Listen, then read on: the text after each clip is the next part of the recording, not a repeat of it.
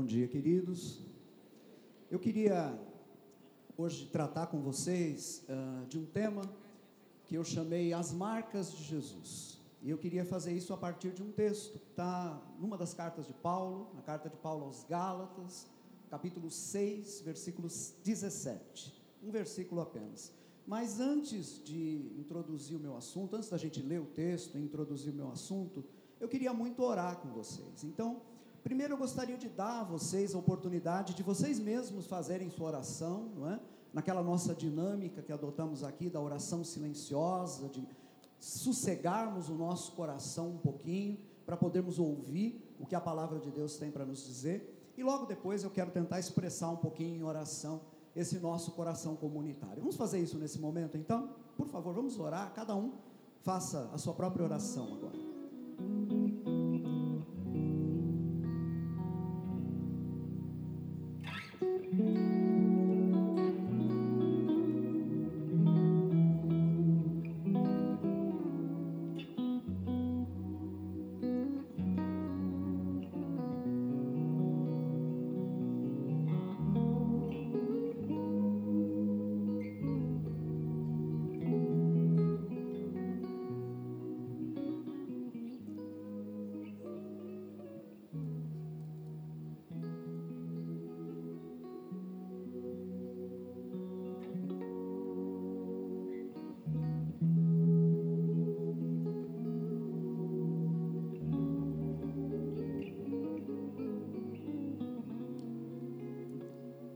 Nós estamos aqui na tua presença. Somos teus filhos, Pai. Nós somos tuas crianças, Senhor. Estamos na tua mesa, o Senhor é nosso Pai. E a tua palavra nos diz, nosso Senhor Jesus nos ensina que se nós que somos maus sabemos dar boas coisas aos nossos filhos, quanto mais o Senhor, o Pai celestial, nos dará o Espírito Santo se nós pedirmos. Pai, nós te pedimos agora o pão da palavra. E nós sabemos que, como bom Pai que o Senhor é, o Senhor não vai, não vai nos dar pedras em lugar de pães. Mais ainda, Pai, nós esperamos no Senhor, pelo Teu Espírito, pela ação do Teu Espírito que toma a Tua palavra e aplica a Tua palavra na realidade de cada pessoa, na realidade de cada um de nós. Porque o Senhor sabe, Pai, que cada um de nós tem uma necessidade diferente, e somente o teu espírito pode fazer esse trabalho de aplicação da tua verdade. Eu oro, Pai, por mim, eu oro por cada um dos meus irmãos, nós oramos, Pai, por cada um de nós e também por aqueles que vão ouvir essa palavra nos mais diferentes momentos. Que o teu espírito haja nas nossas vidas, Senhor. Em especial eu peço, tem misericórdia, Pai, daqueles que estão desviados tem misericórdia daqueles que estão distantes do Senhor, daqueles que já te conheceram, mas que, que já beberam da, da fonte da água viva que é o Senhor, mas que agora estão longe do Senhor, estão bebendo de poços rachados, estão bebendo aquela água barrenta de um poço quase extinto. Tem misericórdia dessas pessoas e traze-os de volta à tua presença, para a glória do teu nome, Pai em nome de Jesus. Amém e amém. Muito bem, queridos, Gálatas capítulo 6, versículo 17.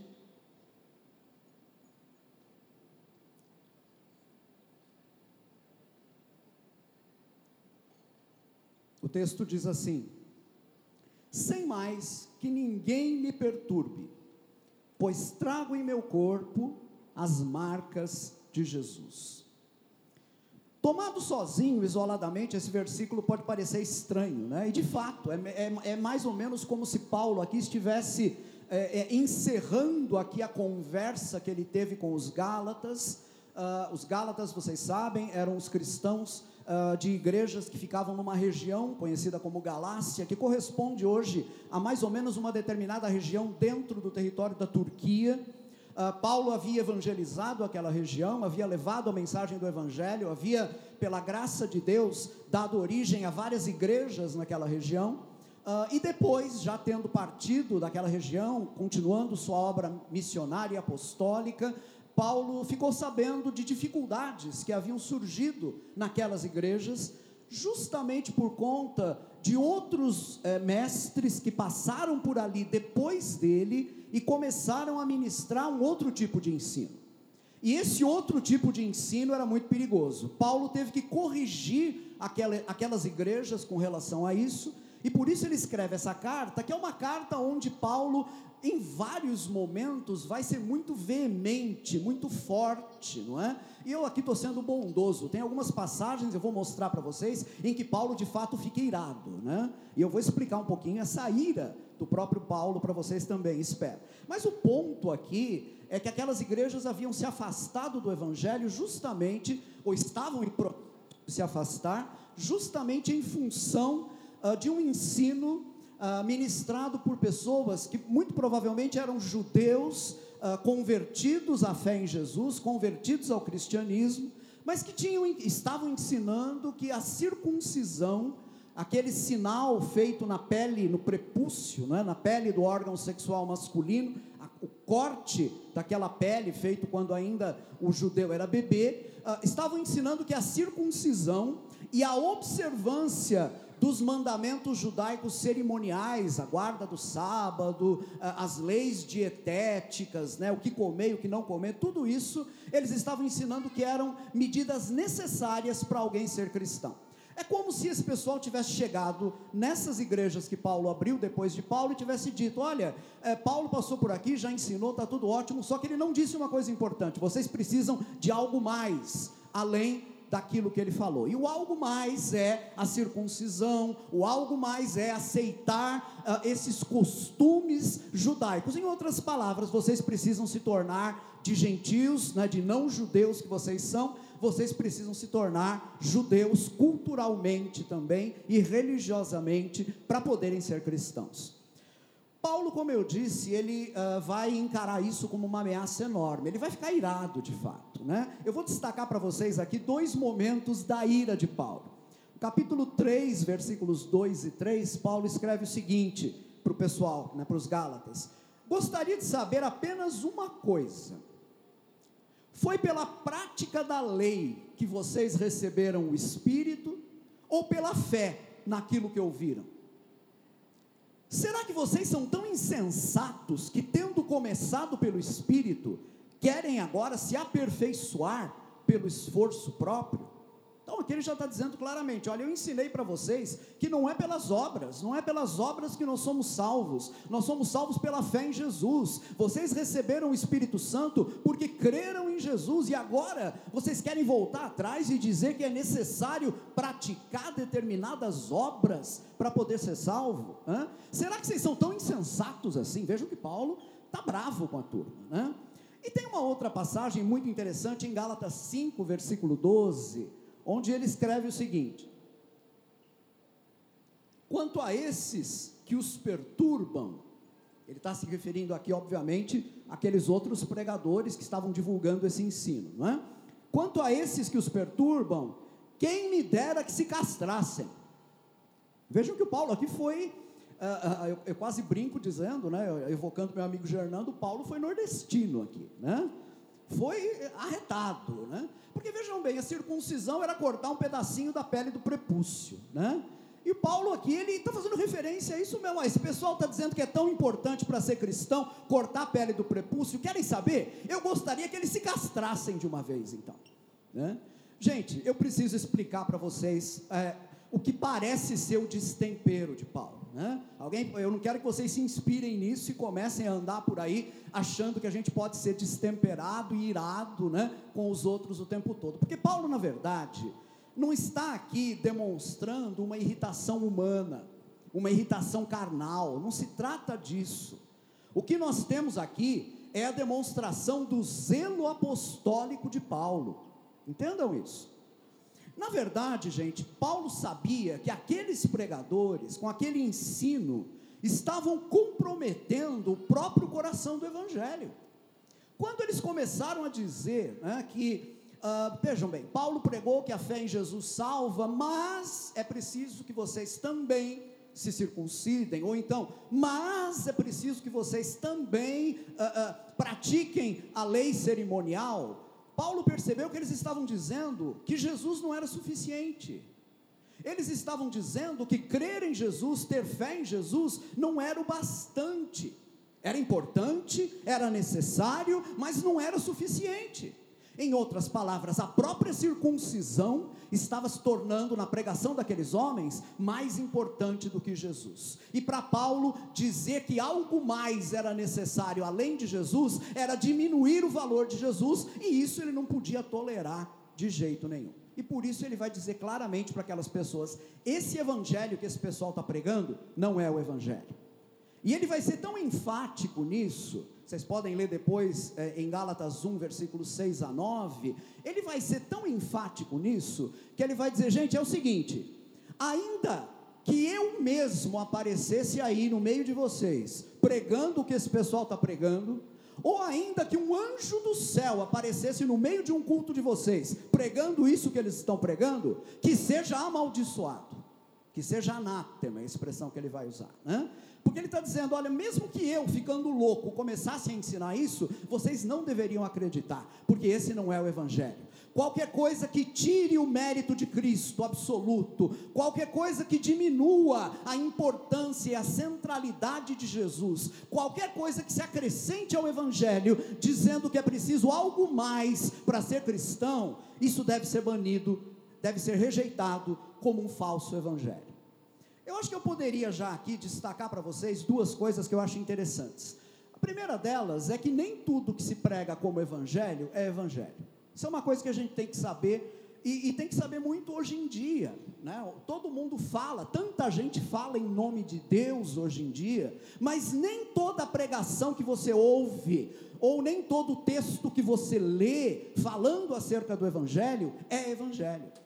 Ah, mas como é que eu vou saber quem está certo e quem está errado, meu querido. A gente só sabe o que, tá, o que é falso conhecendo o verdadeiro. Então é preciso conhecer o Evangelho. E como é que eu conheço o Evangelho? Conhecendo as Escrituras, porque é através das Escrituras que o Evangelho vem a nós. O Evangelho está nas Escrituras, o Evangelho está ali no Antigo Testamento inteirinho, pré-anunciado ali, através de figuras, através de símbolos. Esse Evangelho que está pré-anunciado no Antigo Testamento, ele está totalmente revelado no Novo Testamento, exposto ali com toda a clareza. Então, se você conhecer as Escrituras, você vai poder separar o que é verdadeiro e o que é falso. Então, atente para isso. Um primeiro detalhe importante, né? Nem tudo que se anuncia como evangelho é evangelho. Agora, uma outra coisa que eu também acho importante é que eu acho importante e necessário dizer claramente, em alguns momentos é muito importante fazer isso, dizer claramente que o falso evangelho é falso. Eu sei que nós não gostamos, eu não gosto, nós não gostamos de ser negativos, nós não gostamos uh, de polêmica, não é? Eu, pelo menos, estou um tempo aqui de evitar todo tipo de polêmica possível. No entanto, às vezes é preciso fazer isso, como Paulo faz aqui. Porque às vezes o risco que a igreja corre com determinados ensinos é tão grande que alguém precisa dizer: olha, isso aí é falso. Está falando em nome de Jesus, eu entendo, mas é falso, porque no final das contas tira o mérito de Jesus e distribui esse mérito entre outras coisas que não são tão importantes e tão fundamentais quanto o nosso Senhor Jesus Cristo. Então é importante ter isso em mente, né? Eu destaco essas duas é, ideias aqui de passagem, mas eu, eu não quero me deter nesses dois pontos hoje, eu quero ir além, e na verdade eu quero me concentrar naquilo que nós lemos em Gálatas 6,17. Eu quero me concentrar nessa história das marcas de Jesus. Por causa da necessidade de Paulo rebater esse ensino errado que estava sendo ministrado aos Gálatas, a gente pode dizer que a carta aos Gálatas é uma carta cheia de marcas e cicatrizes, por, por assim dizer, né? É porque Paulo o tempo todo tem que voltar nesse ponto, né? tem que discutir, afinal de contas, o valor efetivo da circuncisão. E aqui nesse versículo que nós lemos na abertura, Paulo, ele meio que está concluindo o argumento dele, não é? Por isso o versículo é curtinho assim, mas ele é muito carregado, ele é muito denso ele diz: sem mais que ninguém me perturbe, pois trago em meu corpo as marcas de Jesus. A palavra grega que está traduzida aqui como marcas é uma palavra que era utilizada para descrever a marca a ferro que era feita nos escravos na época romana. É a mesma palavra. Então o que Paulo está dizendo, ó, no meu corpo é, eu trago a marca do meu pertencimento a Jesus. É como se Paulo estivesse dizendo assim: olha, esse pessoal aí que está ensinando essas coisas para vocês, eles estão dizendo que a circuncisão nos identifica como cristãos. Com isso, eles estão dizendo que o meu ensino para vocês foi falso, não foi completo, não é? Faltou alguma coisa. Uh, vocês querem saber de uma coisa? Que ninguém me aborreça mais. É mais ou menos esse o sentido no grego do que ele está dizendo, né? Quando ele diz assim, que ninguém me perturbe mais, né? Ou então, é, é, uh, sem mais que ninguém me perturbe, que ninguém me aborreça mais com relação a isso, né? Vocês estão dizendo, esse pessoal está dizendo que uh, uh, são necessárias marcas no corpo para identificar que a pessoa é de Jesus? Pois bem, eu tenho em meu corpo as marcas de Jesus. Pronto. Isso é suficiente já. Alguns é, intérpretes do texto bíblico sustentam que nesse momento Paulo está se referindo às marcas que ele tinha por conta das perseguições que sofreu, quando foi é, espancado, não é? Quando foi torturado, enfim. Então, vários momentos em que Paulo enfrentou é, tribulações físicas que de fato deixaram marcas no corpo dele. Eu acho possível que nesse momento ele também faça referência a isso. No entanto, eu acho que Paulo está indo além. Paulo não está se referindo apenas a marcas físicas. Eu acredito que Paulo está falando de uma, um outro tipo de identificação aqui, de um outro tipo de marca. E eu queria é, que a gente é, é, compreendesse que nós vivemos num tempo é, é, onde marcas e sinais de pertencimento são muito comuns, não é verdade? Nós estamos vivendo num tempo assim. As pessoas é, gostam de evidenciar é, através da sua vestimenta, muitas vezes através do seu penteado, através de algo que usam, um broche, por exemplo, muitas vezes através de tatuagens. As pessoas gostam de evidenciar a, a, sua ligação a uma ideia, o seu pertencimento a um determinado grupo, não é? Isso se tornou muito comum. E talvez por conta disso, o hábito da tatuagem tenha se tornado também um hábito é, bastante disseminado, né?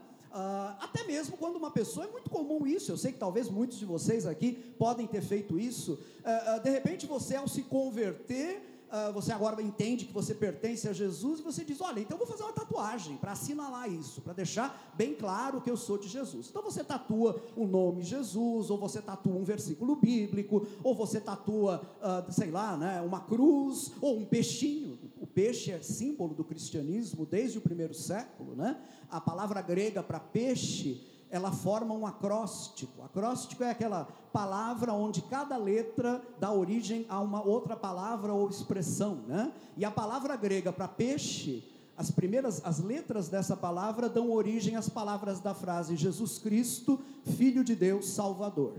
Por causa disso, em grego, né? Por causa disso, a, o peixinho acabou virando um símbolo antigo da fé cristã. Muitos de vocês podem ter feito uh, esse tipo de marca, não é? Para expressar o seu pertencimento. Eu queria dizer que não, não há nada contra isso. A Bíblia não condena tatuagem em lugar nenhum. Às vezes nós encontramos alguns versículos bíblicos que são usados pra, por algumas pessoas para dizer: olha, é, é, Deus condena a tatuagem. É, na verdade, a pessoa não está entendendo o texto bíblico essas passagens fazem referência a marcas rituais, marcas que eram feitas nos cultos pagãos, nos povos ao redor de Israel, e Deus proibia os israelitas de fazerem no corpo aquelas marcas, porque aquelas marcas remetiam a essas religiões idólatras. É isso que está sendo proibido, não é a tatuagem em si. Né? Ah, é, é, essa é a postura que nós temos aqui, e é assim que nós entendemos na nossa comunidade essa questão. Já que eu toquei no ponto, eu vou pedir permissão a vocês para abrir um parêntese muito rápido e dizer que eu diria que aqui nós temos que fazer duas ressalvas né, com relação a essa história de tatuagem. Uh, uma delas é se você é adolescente e quer se tatuar, você precisa ter autorização dos seus pais, pela simples razão de que você é submisso a eles. E se você não é, você está errado. Você tem que ser submisso aos seus pais. Então, adolescente que quer fazer uma tatuagem, primeiro entre em acordo com seus pais com relação a isso. E uma segunda razão, e aqui vale para todos, não só para adolescentes, é a seguinte: eu acho que para tudo que nós fazemos, nós devemos sempre sondar a nossa motivação. Qual é a sua motivação? Apenas para fazer uma tatuagem, mas para qualquer coisa. Para adotar uma moda, para mudar o seu penteado, ou para usar determinada roupa ou não usar determinada roupa. Qual é a sua motivação? Tenha em mente sempre motivações justas, né? Eu acho que fazer as coisas apenas porque os outros estão fazendo nunca é uma motivação ideal. Eu acho que um sinal de maturidade é você não ser escravo de modismos também, mas aprender a deliberar a partir da sua própria vontade, ao invés de permitir que os outros decidam como é que você se porta, como é que você se veste, se você se tatua ou não, né? Tirando essas duas ressalvas, eu diria que esse é um tema de gosto pessoal, não é? Portanto, é plenamente possível que um cristão se tatue. Agora, quando eu falo aqui das marcas de Jesus, quando Paulo fala sobre isso, eu estou convencido que ele está falando de algo muito mais profundo do que marcas exteriores no corpo. O que é que nos identifica como cristãos? Quais são as marcas de Jesus que nos identificam? Não é usar uma camiseta gospel, não é? Nem fazer uma tatuagem, por mais inocentes que essas coisas possam ser. Eu creio que ao falar das marcas de Jesus, Paulo tem em mente, sobretudo, os sinais da nossa semelhança com Jesus. Porque esse é um ponto muito importante no pensamento de Paulo. Por exemplo, Paulo vai escrever na segunda carta aos Coríntios, capítulo 3, versículo 18, o seguinte: ele escreve: E todos nós que com a face descoberta contemplamos a glória do Senhor, segundo a sua imagem estamos sendo transformados com glória cada vez maior, a qual vem do Senhor, que é o Espírito. Esse texto está dizendo, segundo a sua imagem, segundo a imagem de Jesus, estamos sendo transformados. Ou, como a versão revista e atualizada coloca, somos transformados de glória em glória na sua própria imagem. Gente, em outras palavras, a vida cristã é um processo no qual, pela ação do Espírito Santo, nós vamos nos tornando cada vez mais parecidos com Jesus. É isso. Isso é a vida cristã. As marcas de Jesus, portanto, são as marcas da nossa semelhança com Jesus. Aquilo que você vai ver em mim, mas que vai ser reconhecido como algo distintivo de Jesus. Aquilo que você vai ver em mim, mas que vai remeter a Jesus. Eu vou olhar para você e alguma coisa na sua vida vai me fazer lembrar de Jesus, porque essa semelhança está presente em você. Eu queria observar com vocês aqui algumas dessas marcas. Não vou esgotar o assunto, mas apenas algumas delas que eu acho que são relevantes, sobretudo nesse momento que nós estamos atravessando. E a primeira delas é a seguinte, gente: quem segue a Jesus é compassivo, como Jesus é. Você sabe o que é ser compassivo, né? Ser compassivo é ter a capacidade de sentir compaixão Compaixão significa sentir junto, né? sofrer, na verdade, sofrer junto com o outro, sofrer junto com a outra pessoa, experimentar Uh, uh, o mesmo sentimento, né, o mesmo patos, que é a palavra grega que significa uh, paixão, no sentido de dor, de sofrimento, experimentar o mesmo sofrimento que a outra pessoa experimenta. Tem uma palavra muito bela que é dita no livro de Isaías, na profecia de Isaías, capítulo 42, acerca de Jesus, uh, profetizando Isaías sobre o Messias que haveria de vir. Em Isaías 42, 3, a gente encontra a seguinte palavra: Ele não esmagará o caniço rachado, e não apagará o pavio fumegante. Vocês entendem a imagem, né? caniço rachado já está meio quebrado, esmagar, chegar lá e acabar de quebrar. é, é, apagar o pavio fumegante, a chama já está quase morrendo, vem alguém ali, molha o dedo na boca e apaga. Não, o Messias não fará isso, é o que Isaías está dizendo. Eu acho interessante que essa palavra profética de Isaías 42 é citada em Mateus, no Evangelho de Mateus, capítulo 12, uh, ah, quando Mateus vai dizer, vocês podem ler depois os versículos de Mateus 12, 15 a 17. Mateus vai dizer que Jesus curou todos os enfermos que havia numa multidão, e ele fez isso para que se cumprisse a palavra de Isaías. Né? Ele não quebrará o caniço rachado, nem, nem não esmagará o caniço rachado, nem apagará o pavio fumegante. Isso é muito significativo.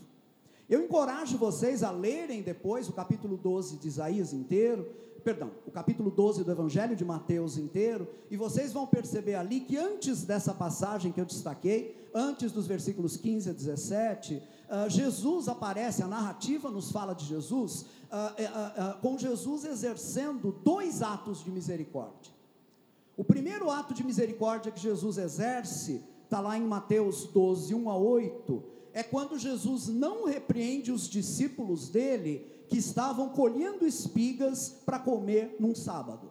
No sábado, pela lei, não era permitido fazer isso, mas eles estavam com fome, então no sábado eles colheram, os fariseus viram e criticaram: onde já se viu? Os seus discípulos colhem espigas no sábado. E Jesus vai ter que lembrar aqueles fariseus a palavra que Deus havia dado a Oséias, no capítulo 6, versículo 6, quando o Senhor disse: Misericórdia quero e não holocaustos, e não sacrifícios. Em outras palavras, Jesus está dizendo: vocês têm que aprender que ser misericordioso é mais importante do que a guarda do sábado. É importante lembrar uma coisa: Jesus aqui não está dizendo que guardar o descanso, a palavra sábado, Shabá, significa descanso, ele não está dizendo que guardar o descanso não é importante. O que ele está dizendo é uma coisa mais profunda. Ele está dizendo: exercer misericórdia é tão importante que se você tiver que exercer misericórdia no, no, no, sábado, no descanso, por mais que você trabalhe, você não quebra o sábado. Porque você não está quebrando o sábado egoisticamente, tendo em vista os seus interesses, você está exercendo misericórdia em relação a outra pessoa. O segundo momento, o segundo ato de misericórdia de Jesus, também no sábado, aparece é, no, nos versículos 9 a 13. É quando Jesus, lá na sinagoga, cura um homem que tinha a mão mirrada, a mão né, ressequida, encolhida. Esse homem foi curado ali, ele estendeu a mão, a mão ficou curada. É, também os fariseus e os outros na sinagoga protestaram: ah, você está curando no sábado, isso é trabalho, está quebrando o sábado. E Jesus vai dizer a mesma coisa. Ele vai dizer: a misericórdia é tão importante, não é? que quando ela é exercida, ela não quebra o sábado, ela não quebra o descanso.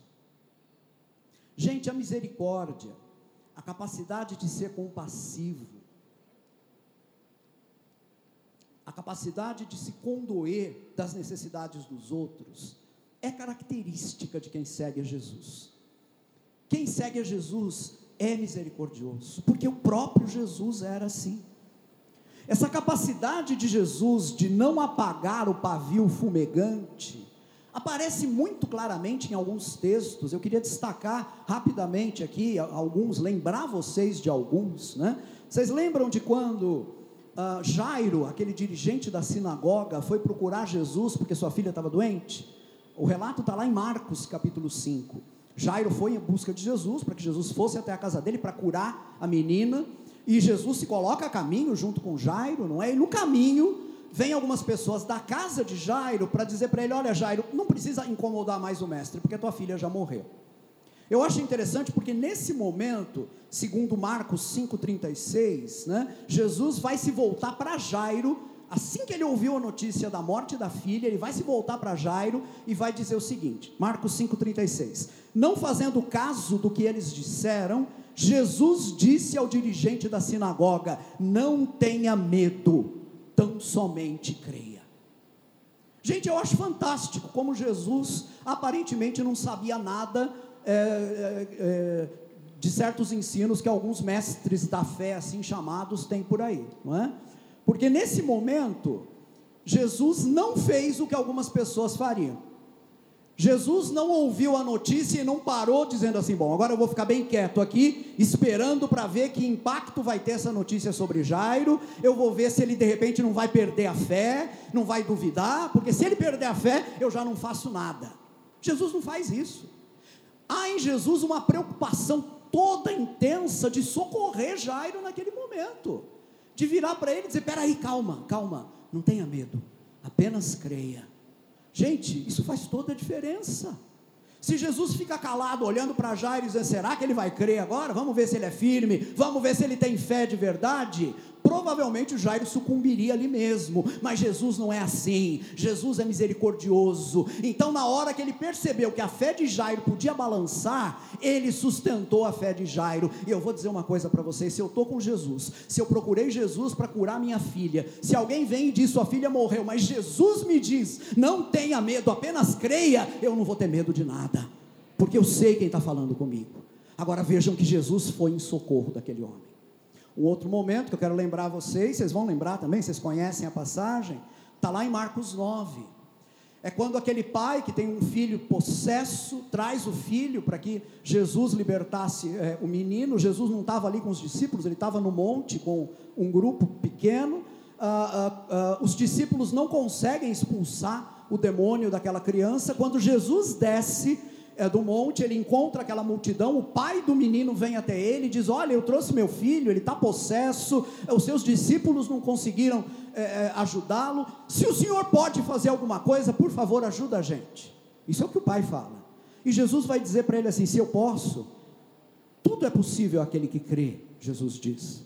E aí o pai do menino, isso está lá em Marcos é capítulo como eu disse, no capítulo 9, versículos 23 e 24, é, o pai do menino, quando Jesus diz tudo é possível ao que crê, ele diz: Eu creio, ajuda-me a vencer a minha incredulidade. Vocês entendem a situação desse homem? Ele não sabia se cria ou se não cria. A fé dele era um pavio que estava fumegando. Mais uma vez, diante de uma fé assim, alguns mestres por aí diriam: Deus não pode fazer nada, não é? Com esse tipo de fé, essa fé tem que crescer, tem que se robustecer. Pois bem, o que fez Jesus aqui? Jesus ajudou esse homem na sua incredulidade. Jesus não deu importância para o fato dele ter fé ou não. Jesus libertou o menino, e quando Jesus libertou o menino, Jesus ensinou esse homem também a ter fé. Jesus o ajudou a ter fé. Então, meus queridos, Jesus é assim. Jesus é misericordioso. Se vocês me permitem, só mais um exemplo da misericórdia de Jesus, mas que eu acho belíssimo, está em Marcos 6,34.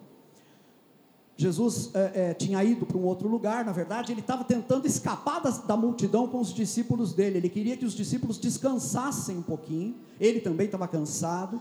Ele vai até a outra margem do lago, mas a multidão foi mais rápida, eles foram pela terra, chegaram lá antes, e diz Marcos 6,34 o seguinte: quando Jesus saiu do barco e viu uma grande multidão, teve o quê? Compaixão deles, né? porque eram como ovelhas sem pastor. Então começou a ensinar-lhes muitas coisas. Eu acho fantástico esse texto. Jesus olhou a multidão e viu que eram como ovelhas sem pastor. Irmãos, há muitas maneiras de olhar uma multidão. Alguém pode olhar uma multidão e dizer: Isso aqui é massa de manobra política, eu vou aproveitar vocês muito esse ano. Alguém pode olhar a multidão e dizer assim: Isso aqui é fonte de lucro, eu vou botar meu produto aqui e vou vender. Outros podem olhar a multidão e dizer: Não, isso aqui vai me dar fama, eu vou ficar conhecido, eu vou bombar nas redes sociais graças a esse pessoal. O que Jesus fez foi olhar a multidão e sentir compaixão dela, porque ele olhou a multidão com coração de pastor. Por isso o texto diz, né, o que é que ele faz na sequência, né? Começou a ensinar-lhes muitas coisas. Começou a pastorear aquela multidão através do ensino. Eu acredito particularmente que Jesus aqui deve ter lembrado daquele versículo tão bonito uh, que está em Jeremias capítulo 3, versículo 15 Dar-vos-ei pastores segundo o meu coração, que vos apacentem com conhecimento e com inteligência. É assim que era Jesus, não é? Coração de pastor. E essa é a minha oração, não é? Que Deus dê pastores à sua igreja, que apacentem a sua igreja com conhecimento e com inteligência. Agora, gente, a chave estava na compaixão. Jesus agia como agia por causa da compaixão que ele sentia. Ali estava a chave. Nós vivemos dias de muita controvérsia, de muita atividade, eu diria de muito ativismo. Nós vivemos dias de muito ministério, inclusive. Tem ministério para tudo quanto é lado, dentro da internet, fora da internet. Temos muito de tudo isso, mas são dias de pouca compaixão. Eu percebo muito isso pelo tom das polêmicas. Eu vejo cristãos fazendo polêmica, por exemplo, na internet e não vejo compaixão. Meus irmãos me entendam, é possível fazer controvérsia para satisfazer nosso ego. É possível ser ativista por razões egoístas. Do ponto de vista cristão, no entanto, o nosso trabalho só funciona se for feito a partir da compaixão. E aí eu pergunto para vocês: é assim que vocês servem? É assim que vocês ministram? É assim que vocês são na sua vida cotidiana? Ou será que a, ah, a, ah, a situação do nosso tempo, a dureza do nosso tempo, não está nos insensibilizando em relação aos sofrimentos dos outros? É preciso que a gente sonde o nosso coração. Se nós somos cristãos, isso quer dizer que o Espírito Santo está nos transformando para nos tornar mais parecidos com Jesus. Pois bem, se nós estamos ficando mais parecidos com Jesus, nós precisamos mostrar sinais disso através da misericórdia. Uma segunda marca que eu queria comentar é a seguinte: quem segue a Jesus tem uma vida de comunhão com Deus, como a de Jesus uma vida de comunhão com Deus. Talvez essa seja a característica mais marcante na existência humana de Jesus. Vocês vão lembrar que aos 12 anos de idade, quando numa viagem a Jerusalém para a festa da Páscoa com a família, Jesus acabou se separando da família, uh, os pais o perderam e foram procurá-lo em Jerusalém e o encontraram no templo. Isso está lá em Lucas capítulo 2, versículo 49. E Jesus responde, aos 12 anos, ele responde para os pais, dizendo: por que vocês estavam me procurando? Vocês não sabiam que eu devia estar na casa do meu pai?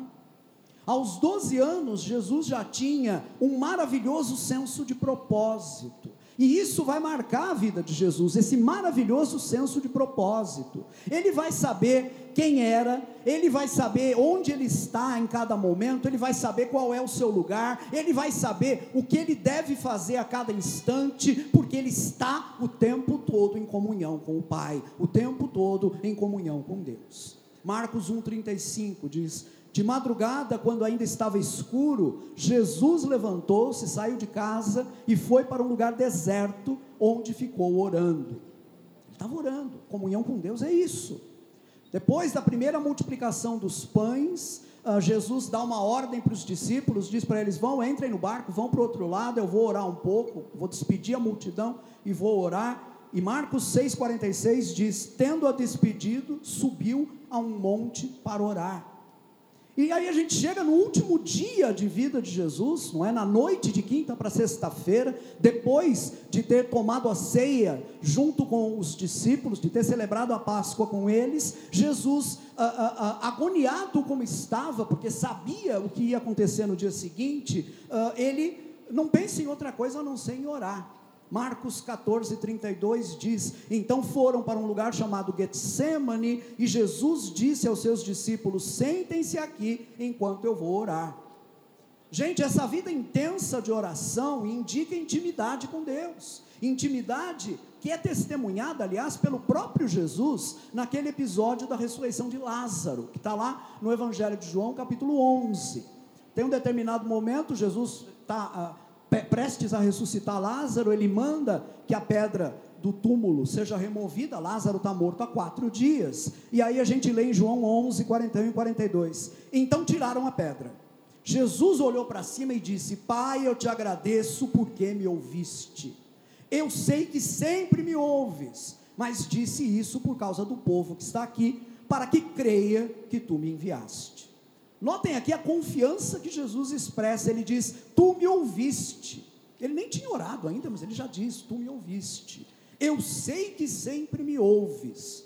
Essa é uma confiança nascida da comunhão, nascida de um relacionamento íntimo com Deus. Eu diria que o outro lado dessa comunhão, por assim dizer, aparece no capítulo 8 do Evangelho de João, no versículo 29, quando Jesus diz o seguinte: Aquele que me, que me enviou está comigo, ele não me deixou sozinho, pois sempre faço o que lhe agrada.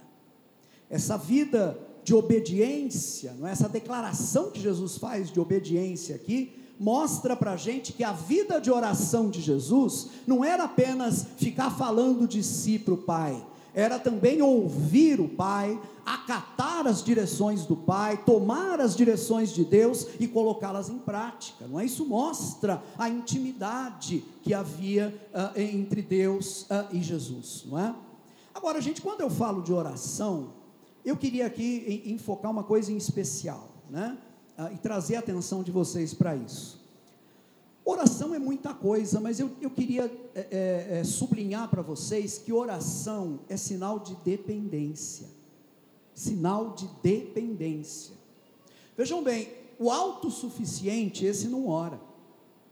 A pessoa arrogante não ora. Não é assim que deve ser com a gente. Não é assim que deve ser comigo e com você. Com a gente deve ser igual a gente lê no Salmo 123, versículos 1 e 2. Olhem que, que salmo belíssimo, né? Diz assim: é uma oração. A ti que habitas nos céus, eleva os olhos. Como os olhos do servo estão fitos nas mãos dos seus senhores, e os olhos da serva na mão da sua senhora, assim os nossos olhos estão fitos no Senhor nosso Deus, até que se compadeça de nós. O escravo tinha que ficar olhando o tempo todo para as mãos do seu senhor para saber o que ele queria que o senhor fizesse, ou então para receber do senhor o sustento do qual ele precisava. A serva, a escrava, a mesma coisa em relação à sua senhora. Da mesma maneira, nós em relação a Deus, não é? A vida de comunhão com Deus é vida de intimidade e vida de dependência de Deus. E o maior sinal da nossa dependência de Deus e da nossa intimidade com Ele é a nossa oração. Cada um de nós precisa encontrar seu próprio ritmo, seu próprio esquema para uma vida de oração, porque todos nós somos muito diferentes uns dos outros. Ah, então aqui eu não tenho nenhuma receita para dar para vocês sobre oração, a não ser dizer que tenho pontos em comum nas nossas vidas que acho que me permitem fazer uma sugestão aqui. E a sugestão bem prática é a seguinte: construa a sua vida de oração orando em diferentes momentos do dia, uh, inclusive orando hoje mais, amanhã menos, dependendo aí da intensidade dos seus afazeres. Mas você quer um conselho meu? Fixe dois momentos de oração no seu dia. Independente de quantas vezes você orar mais do que isso, fixe dois momentos de oração. Antes de começar seu trabalho, ore a Deus, colocando sua vida diante dele, pedindo auxílio, sabedoria, ajuda, não é?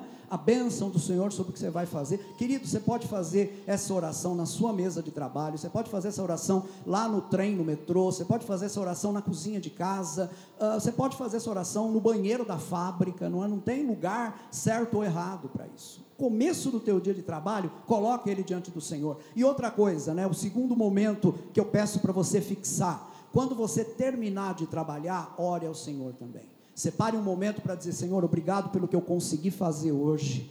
Foi o Senhor que me ajudou, o Senhor deu forças às minhas mãos, me deu capacidade, me deu sabedoria. Obrigado pelo que eu consegui fazer. Pega nas tuas mãos o que eu não consegui fazer hoje, porque eu sei que o Senhor vai me ajudar a dar conta disso amanhã.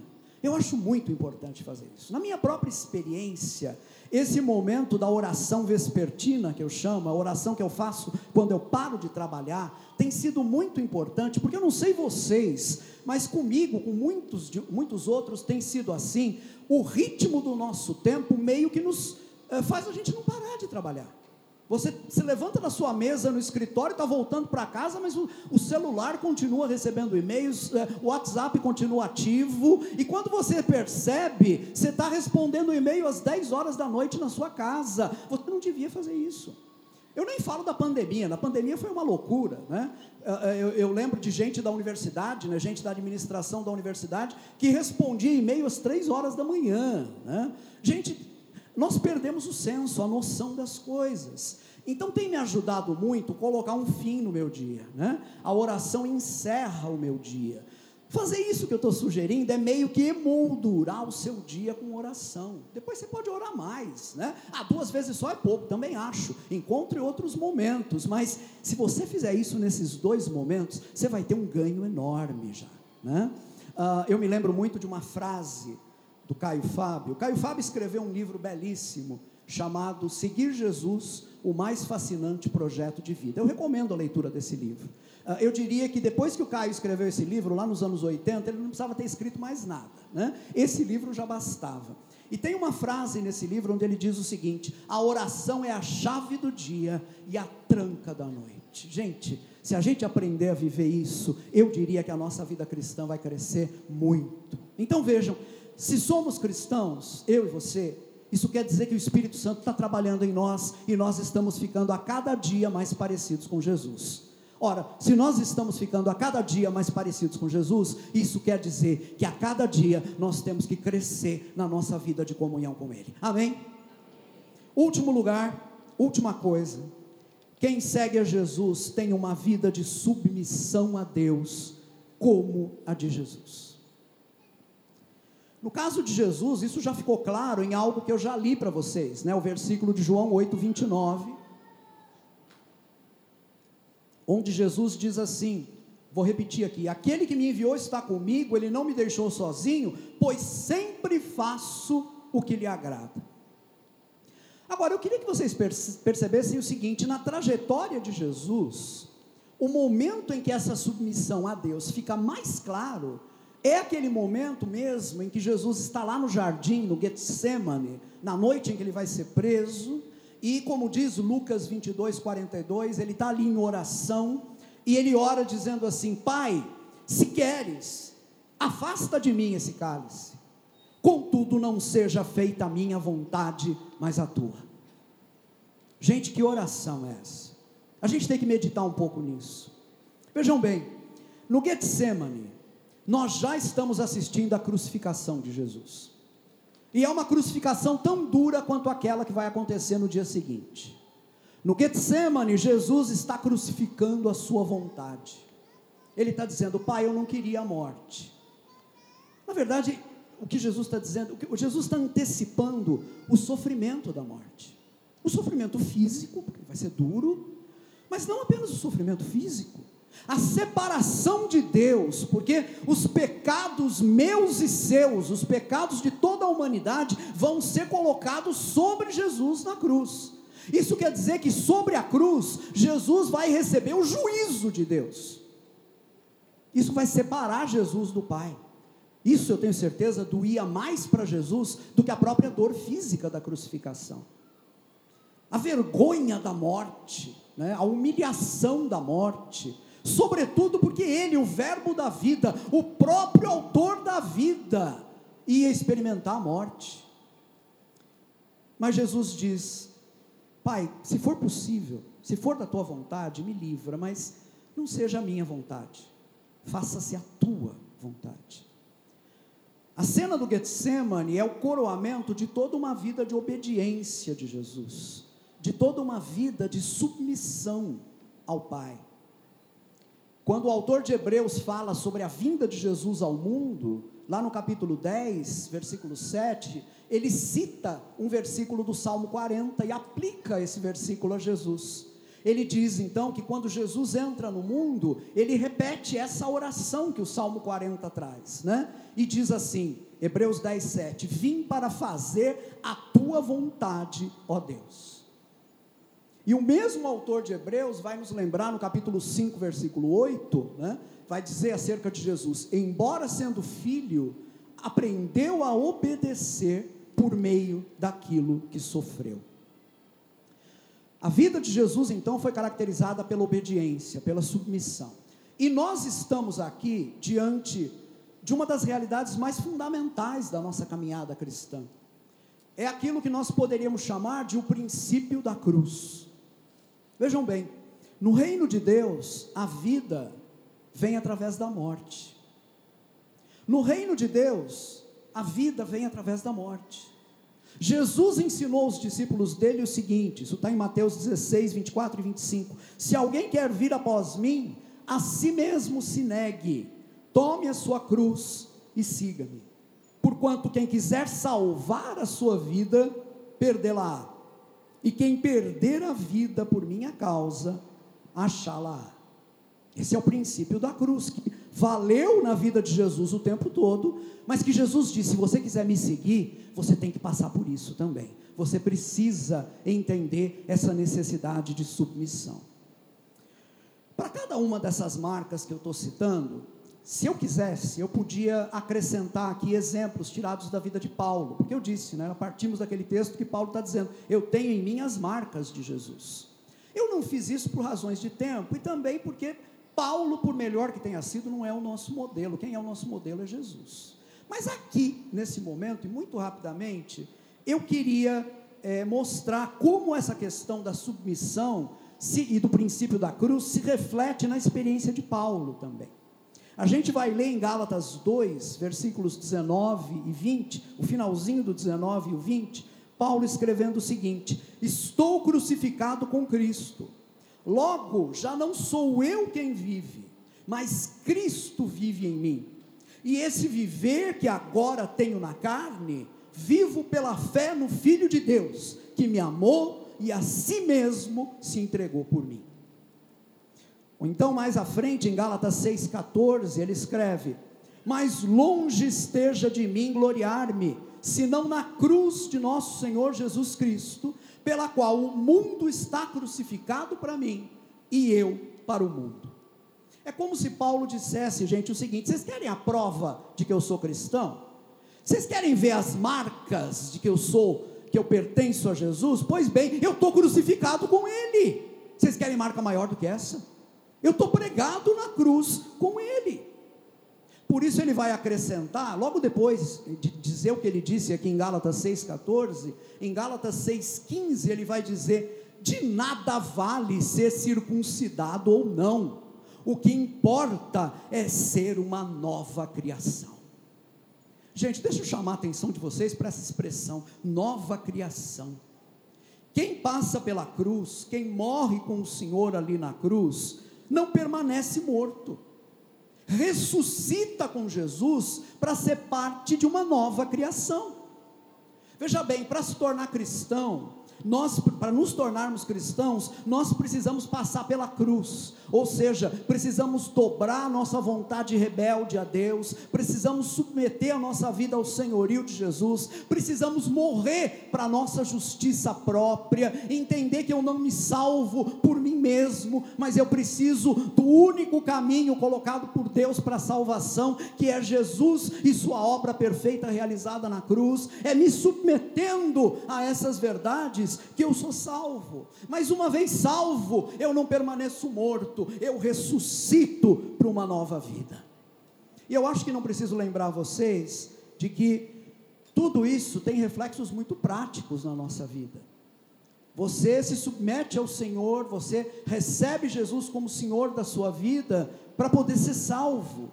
Mas no dia seguinte você sente vontade, você entregou a vida para Jesus ontem, mas no dia seguinte você já sente vontade de pegar de volta uma parte da sua vida. E você diz: Bom, eu queria fazer o que eu quisesse com a minha vida, com o meu tempo, com o meu dinheiro, não é? Ah, vejam bem, você não pode mais fazer isso. Ah, mas é a minha vida, é o meu tempo, é o meu dinheiro, é o meu corpo. Não, não é não. Se você recebeu Jesus como Senhor, você morreu, você está morto. E agora vale aquilo que Paulo diz, não é que está lá em Gálatas 2,20: já não sou eu quem vive, mas Cristo vive em mim. Agora lembre-se, você morreu para fazer parte de uma nova criação.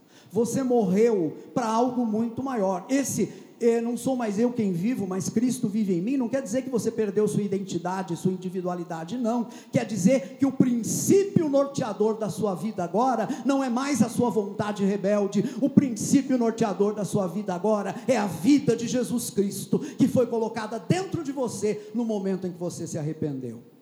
E se você está seguindo Jesus nessa nova vida, lembra do seguinte: você pode confiar em Deus o tempo todo.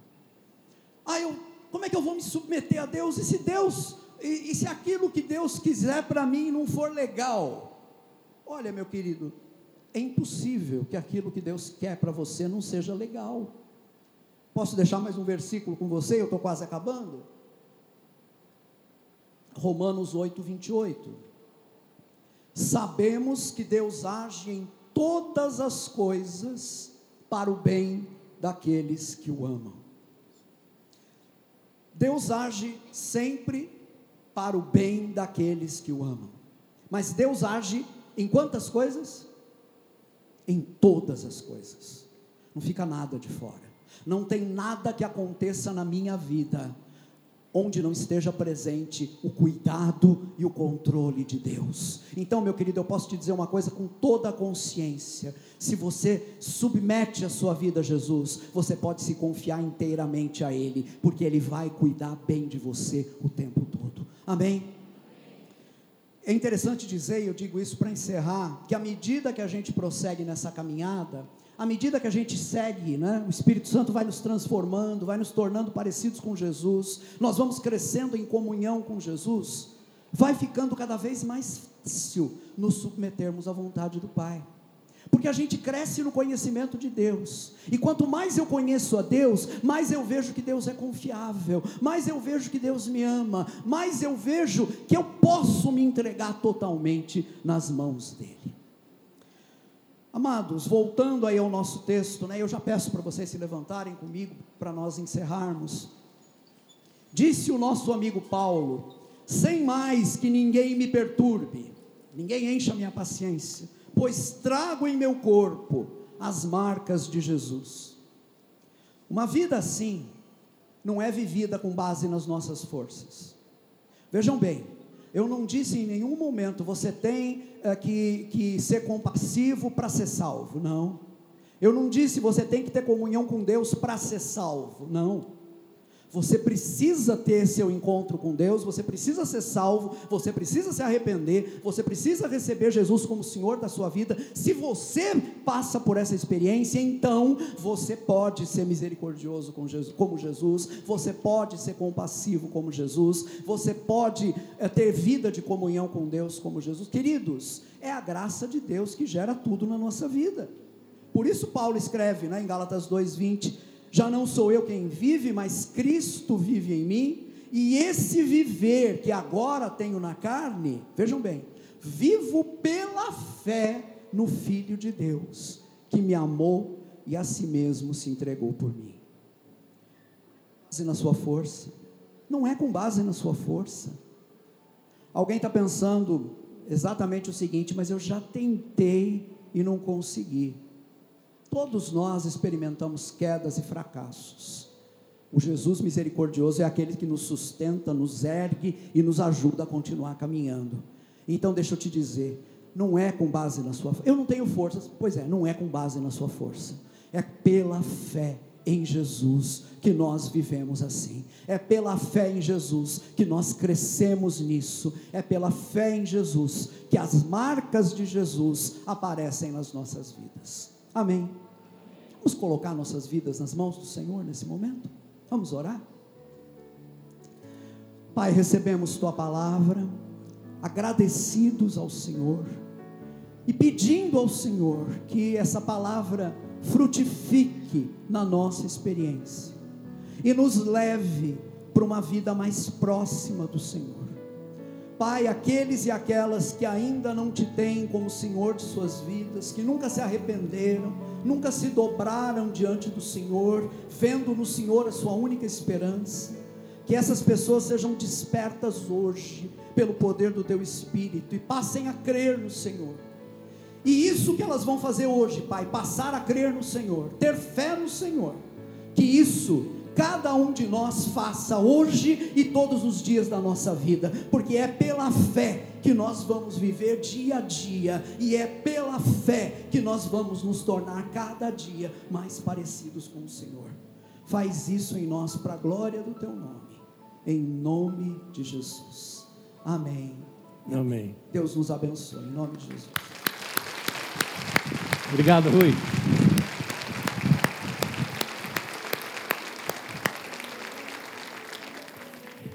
Quantos de vocês tiveram pais cristãos que oravam com vocês?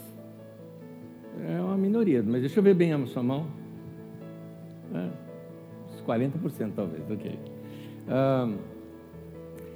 Eu me lembro muito bem, todas as noites, todas as noites, todas, até aquela que eu estava assim, já dormindo, meu pai pegava, me acordava, né, nós vamos orar. Claro que eu orava dormindo, não é? E ele orava ali e me lembrei dessa frase: é, é a chave que fecha o dia também. Ah, um hino que a gente cantava na igreja onde eu frequentava dizia: Finda-se este dia que meu pai me deu, e aí vem aquela poesia contando sobre o final do dia, e ele chama-se A Oração da Noite. Eu acho que alguns pontos, como esse que o Rui recomendou para nós, deveria se tornar uma disciplina para nós. Vai iniciar o dia, faça oração.